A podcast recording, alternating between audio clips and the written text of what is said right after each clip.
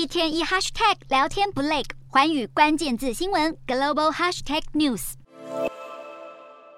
经济衰退担忧加剧，中国新冠疫情升温和联准会官员鹰派发言等众多利空消息打击下，美股开低，科技股与半导体类股持续为卖压重心。道琼与标普午盘一度转升，但英国央行无意延长购债消息拖累，美股尾盘抛售潮再现，道琼四百点升幅几乎全数蒸发，只微幅收涨三十六点。美股四大指数多数收低，道琼指数上涨三十六点三一点，收两万九千两百三十九点一九点，纳斯达克重挫一百。一十五点九一点，收一万零四百二十六点一九点；标普五百下跌二十三点五五点，收三千五百八十八点八四点；费半指数下挫五十六点八五点，收两千两百一十八点四九点。欧洲股市方面，由于投资人日益担心进一步大幅升息将让经济体落入衰退深谷，乌克兰战事加剧与中国经济展望疑虑，也使得市场更加悲观。欧洲股市今天收低，欧洲三大股市全数收黑。英国股市下挫七十四点零八点，收六千八百八十五点二三点，